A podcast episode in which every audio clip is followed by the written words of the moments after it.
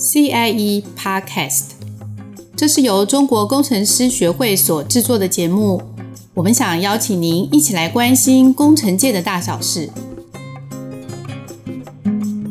Hello，大家好，欢迎再度收听 CIE Podcast。不知道大家还记不记得，在上一集《匠人之魂：百年传承其一》这一集里面呢，台船公司的曾国正总经理和余茂华经理。跟我们谈了台湾造船的百年历史，还有专业人才的需求啊，工作类型。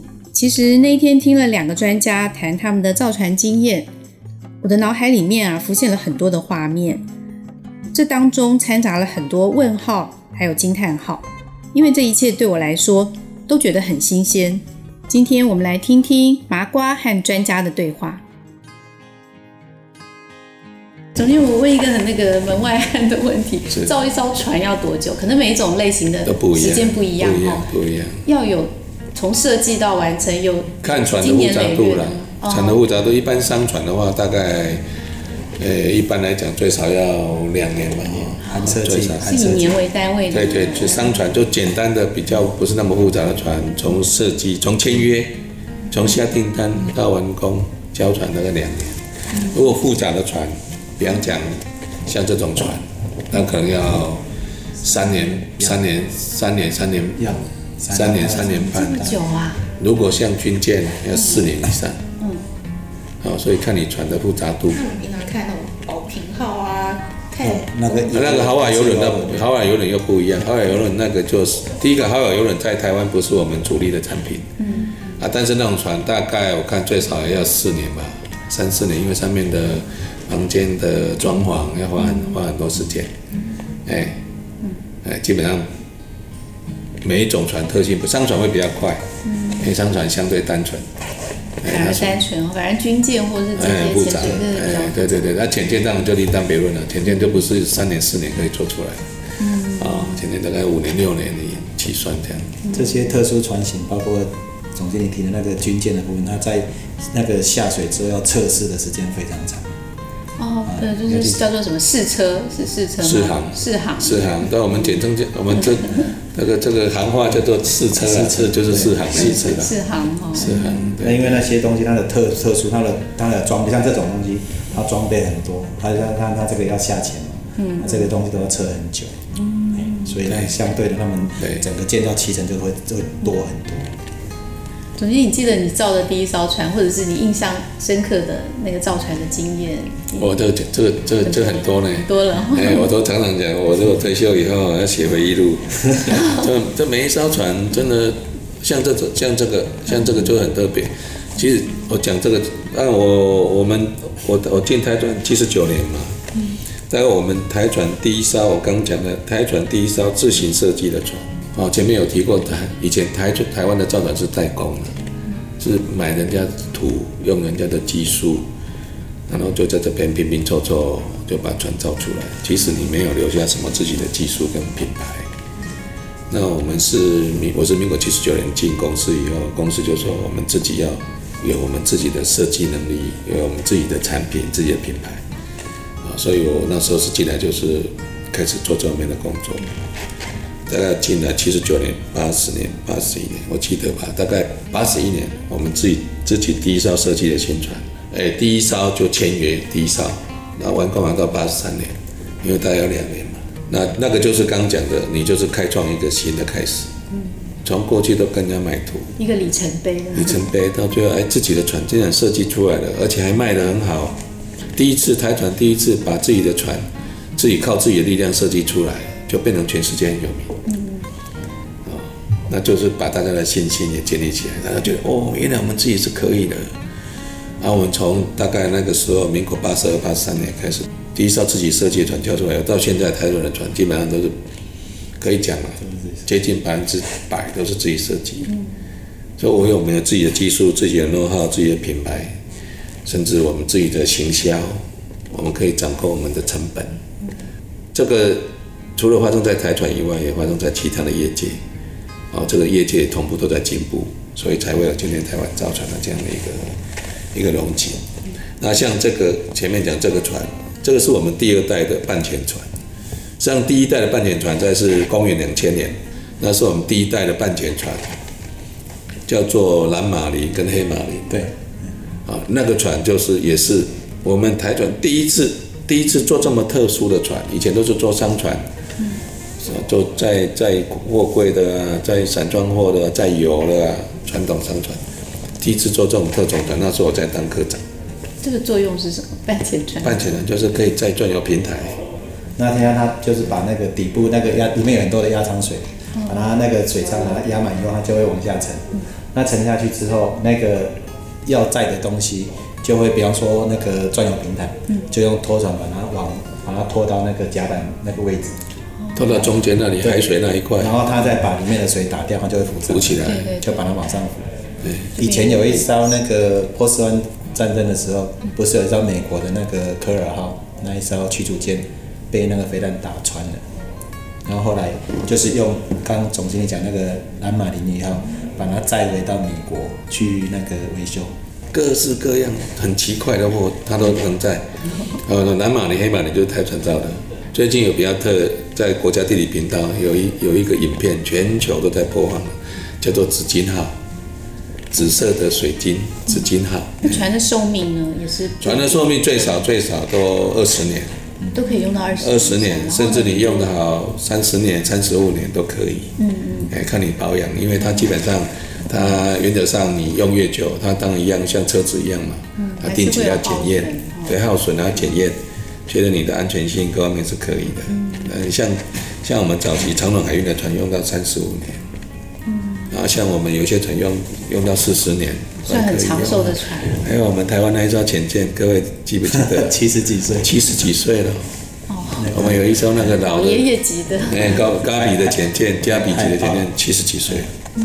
还没有除役吗？还在。还在还在还在还在训还在还在做训练的用途。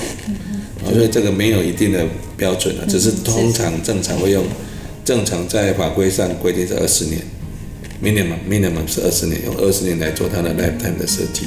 当你保养的好，使用的好，就可以用更久。嗯，好有趣哦，其实船还蛮有魅力的嘛。对呀、啊，对呀、啊，对呀、啊，对呀、啊，很特别，很特别。嗯、那一般的商船，那通常大概在三年或五年就要进场保养外观的部分。对，因为它尤其是货柜船，那是说一般的货船，那因为它跑得很快嘛，那为了要防止它那个外板那边生海蛎子，嗯、那生了海蛎子、海生物，它就会它的速度就会受影响。也比较耗油。对，所以你看我们的一般的船，它的下方的地方都会是那种那个不同颜，那个是有叫做致玻性的油漆。哦，对，像这个，它下方红色的部分，那个是你用那个油，那个是有有毒的油漆。嗯。哦，就是致玻性的。那当船让海蛎子不敢靠近，但是它表面有毒性，那但是过一段时间表面的毒性就没了嘛，所以它就是要靠够足够的船速，它在跑的时候，它表面的那个油漆就会剥落。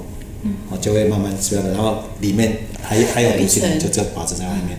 所以一般在设计这个那个油漆系统的时候，就要先设定好，这艘船是要三年系统或者五年系统。我跑三年，我要会进来进厂来维修，或者是五年这样子，都会先设定好。那当然除了这个外板以外。刚刚总经理有提到嘛，就是里里面的一些装备啦，久了总是有一些要来做一个保养啊，做一个大修啊，总是要这样子。嗯，就是靠这些的维修，跟车子一样。对，嗯，然后才能够，才能够保确保说，你刚刚提到的能够用二三年、二三十年。嗯，有学问哦。对，好 蛮复杂的，材料啦、涂料啦，很多。像像商船啊，他们在行驶时候不是很容易遇到那个吗？海盗，哦哦、那所以说在做商船的时候会放一些，比如说自保的武器还是什么在里面吗？诶、欸，会，他们有些像一般的航商，他们有一些自卫的，就是说怎么样保护他们自己的措施。所以在造船的时候不会特别。造船的时候不会，造船的时候我们有一种就是过去因为海盗叫伊那个，诶、欸，伊索比亚那边嘛，索马利亚那里啊，索马利亚那边，他们以前。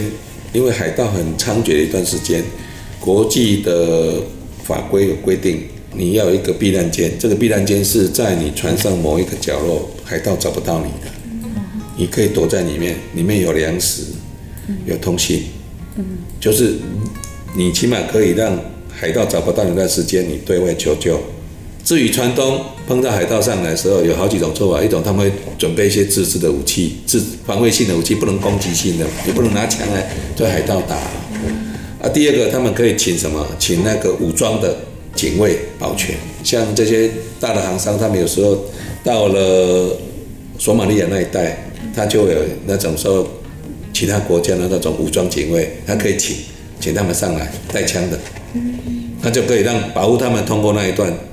海盗出没的区域，然后过了以后，那些那些人就下下船，这个是一种做法。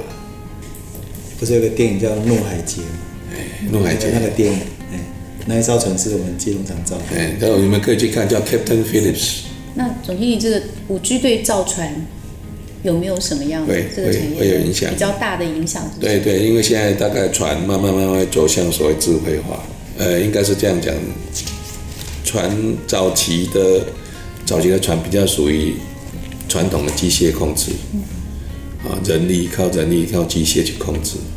那现在的话，现在船慢慢慢因为配合整个资讯科技的发展，很多船上的控制都变成变成是数位，啊，自动控制或者是数位的方式在控制。那这种数位控制的这种时代来了以后，当然除了说它可以在人力方面的依赖会比较少以外，其实另外一块就是它因为有数位控制，所以它可以可以把整个船的操作效能，或者是船舶的管理效能可以再提升，甚至更进一步，大家讲又有没有可能变成无人船？其实这个都是有可能，只是说对船来讲，因为它本身来讲船的种类很多，你从在在日月潭里面的。爱河里面的船，到跨洋，载这些贵重货物的船，包括军舰，哦，这个作战的这个舰艇，即不同的船，你是很难用同一套标准说，那我可不可以每一个都变成无人化或自驾化？